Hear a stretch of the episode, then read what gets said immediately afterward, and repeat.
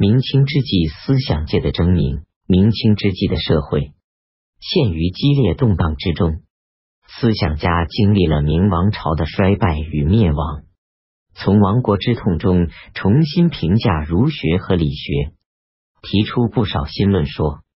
学术界一时呈现诸家争鸣的活跃局面。吕坤（一五三六一六一八年）著有《申隐语句尾斋文集》，提出气一元论，认为天地万物只是气的聚散，气凝结为形，形的表现是运动。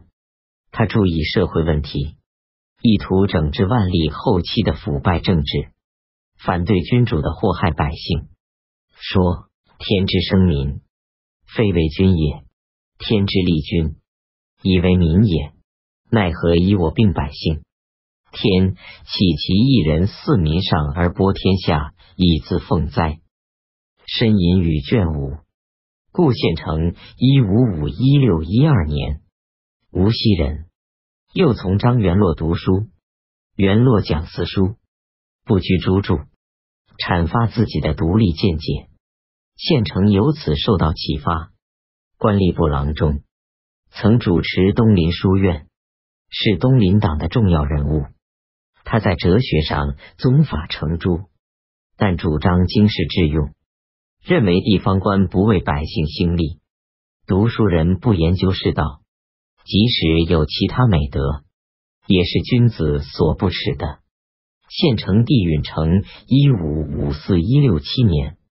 官吏部主事，深恶相怨道学，说他们名利兼收，便宜受用，从而揭示理学家的虚伪。他也主张经世致用，反对空谈，感叹今之讲学者嫩是天崩地陷。他也不管，只管讲学耳。明儒学案东林学案三，刘宗周（一五七八一六四五年）。绍兴人，官顺天府尹、左都御史，反对王基一派流于禅学，主张慎独之学，但不同于一般学者所说的慎独，而是要融合王学与朱学，恪守伦常，立场忠君。刘宗周弟子黄宗羲（一六一一六九五年），字太冲，号黎州，浙江余姚人。明天起时，父皇尊肃官御史，被阉党陷害。黄宗羲入京诉冤，请诛阉术。明亡后，曾在浙东随军抗清。清初，拒不应召，在家乡著述讲学，成为浙东学派的一代宗师。他力反王学末流的空疏，主张学者必先穷经。他的经学思想的主要特征是：一、经术所以经世；二、至今必兼读史。这同时也成为他所创始的浙东学派的学风。黄宗羲亲历明朝亡国之祸，痛感宋儒把君臣之义视为天理的伦常观，铸成君主专制、误国害民。他著名《一代访录》，在元君、元臣等篇。依托名贵君卿的经义，对君权做了犀利的剖析。他说：“古者以天下为主，君为客；今也以君为主，天下为客。一个君主为了争夺皇位，不惜荼毒天下之肝脑，离散天下之子女。得位之后，又敲剥天下之骨髓，以图自己享乐。所以天下之人。”愿无其君，视之如寇仇，明之为毒夫。黄宗羲这些思想的形成，显然受到明末农民战争的深刻的启示。不过，他还并不主张废除军权，而主张通过学校士人的议政和提高相权来限制军权。尽管如此，他对军权的抨击之论，仍足以震动于当时。并推动了后世民主启蒙思想的兴起。黄宗羲治经学兼通经史，并研制天文历算、音律，著述有《易学象数论》《春秋日实例》《大同法变》《律吕新义》等多种。又以史学方法评述明代儒学，成《明儒学案》六十二卷。后又续成《宋儒学案》《元儒学案》三书，合为宋以来儒学发展史的巨编。顾炎武（一六一三一六八二年），原名将，字宁人，人称亭林先生，江南昆山人。少时参加复社，依从南明进行抗清斗争，改名炎武。失败后，游历山、陕、鲁。豫从事著述，是学识渊博、涉猎极广的一代大师。顾炎武认为，经学即理学，离开经学的所谓理学，实是禅学，言心言性而忙乎不得其解。他所反对的不是程朱，而是王阳明的心学。他指出，性与天道是孔子所不讲的。儒家的治学经世之道，主要是博学于文，行己有耻。所谓学，自一身，以至于天下国家，皆学之士也。亭林文集卷三。所谓文，凡闻之不关于六经之职，当世之物者，一切不为。亭林文集卷四。闻之不可决于天地间者，曰。明道也，既正事也，察民隐也，道人之善也。日之路卷七，所谓耻，自于臣地有，以至出入往来辞受取予之间，皆有耻之事也。平民文集卷三，可见他的基本思想是：治学应当博览广识，目的则在经世修身，明末世风败坏。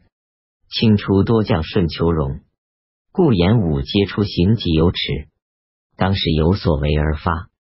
顾炎武在学术上立场实学。明末传天下郡国立并书，明亡后成书，前后历二十年，凡一百二十卷，继承陈帝研制经书古韵，成诗本音十卷，译音三卷。又传唐韵正古音表韵补正，何为音学五书？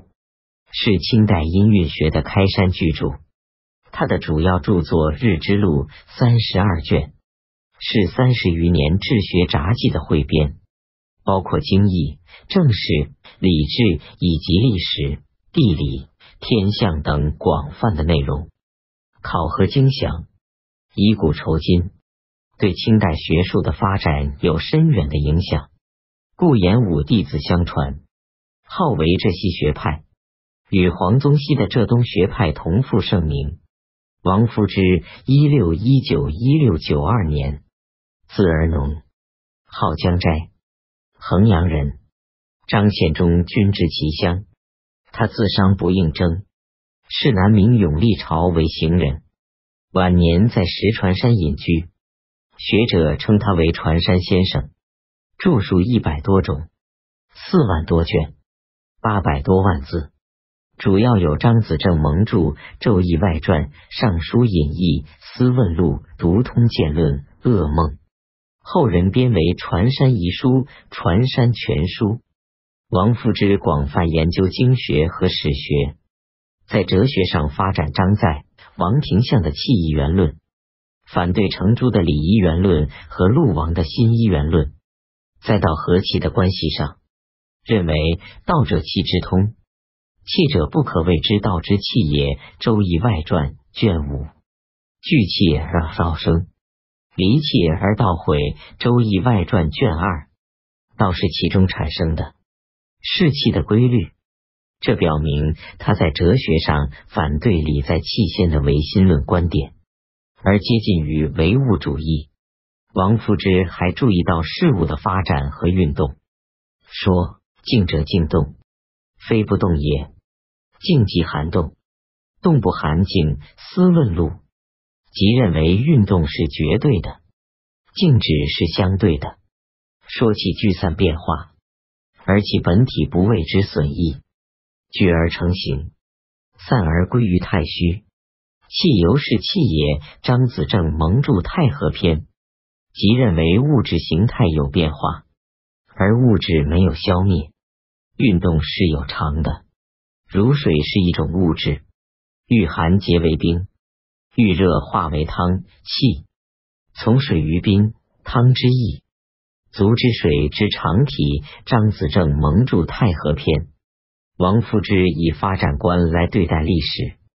对传统的史观，如武德中史说正统论、三代盛世论、复古论多所批评，认为人类社会由上古的野蛮变为后世的文明，是历史的趋势，也是历史的规律。他说：“三皇五帝之事，是非无恒，取舍无据。所谓积则徐徐，饱则弃余者。”以直立之寿而已矣思论路外篇，于历史上制度的变革，如秦始皇废封建立郡县，他认为郡县制比封建制进步，因为郡县制的官僚残民可以处置，不像封建制下不能变更，所以比较起来，郡县制下生民之祸亦轻矣。王氏进而认为郡县之治。垂二千年而弗能改矣，何古今上下皆安之？世之所趋，岂非理而能然哉？历史发展是基于客观的势趋势、合理规律。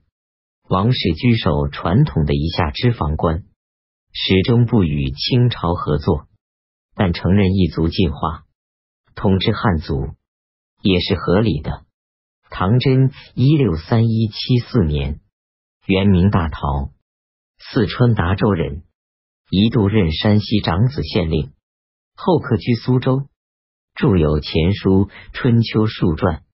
唐氏对儒学采取辨识而不迷信的态度，说圣人之言因时而变，所以就其师也；不磨骨而行，所以治其真也。前书便如圣人之言，也不是绝对正确。随着时代的变化，有的就不适宜了，不补正就不行。他反对理学，认为他无济于事。唐氏有平均平等的思想，说天地之道固平，平则万物各得其所。可是现实社会中，王公家一餐之费。是上农一岁之货，还说没有好吃的，受苦人家吃上掺有稻杆粉的粥，就认为已经很好了。因此，唐氏愤愤不平的说：“人之生也，无不同也。今若此，不平甚矣。”前书大命，唐氏最激烈的思想是对帝王的指责，在前书中抒发了义军的观点。首先。皇帝是人，不应是神的地位。故说天子之尊，非天地大神也，皆人也，亦尊偏。其次，皇帝不能滥施威服，要畏惧百姓。所谓位在天下之上者，如处天下之下。再次，唐氏也和黄宗羲一样，要求提高臣下的地位，以降低皇帝地位。说古者君拜臣，臣拜君大拜，失宝之尊，自称小子，得位不相言也。内轮篇皇帝地位虽崇，但有道之君应当懂得尊敬臣下。唐氏大胆的把秦朝以来的帝王指斥为盗贼，说自秦以来，凡为帝王者，皆贼也。是与篇为什么这样说呢？因为杀一个人、抢一匹布、一斗粟就是盗贼；杀天下而具有天下财宝的帝王，当然是贼了。他与黄宗羲一样，不满于君主的霸占社会财富，对君主专制制度加以抨击。富山一六七一六八四年，字清主，山西阳曲太原人。明末秀才，入清隐居行医，拒绝博学鸿儒征聘，以诗文、书法、经学、医学著称于世。著有《双红刊集》《荀子评注》《傅青主女科》《傅青主男科》等书。傅氏对君主的看法与皇唐有接近处。他把皇帝看作常人，《双红刊集》卷三十六，赞扬对皇帝表现出傲骨的人，反对于中，主张社稷重于君主，为国家的安危可以更换帝王。认为社稷比帝王更重要。说天下者，非一人之天下，天下之天下也。双红刊集卷三十二。傅氏的这些观点，是对理学君臣伦常观的根本否定，反映着人们从明朝亡国之痛中得到的启示，是当时士大夫中流行的一种思潮。陈确一六四一六七七年。浙江海宁人，著《大学辩》《藏书》《性解》。陈氏在藏书中阐述了唯物主义自然观和无神论思想，反对世俗迷信，说人的祸福要靠自身的努力，与天无涉，与地无关。世上没有龙脉之地，人死腐化不会因葬的祸福子孙。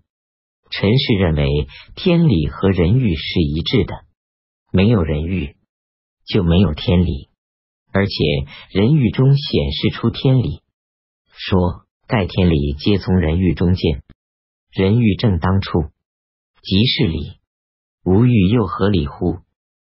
陈确集与刘伯承书由此批评了理学家存天理、灭人欲的基本论点。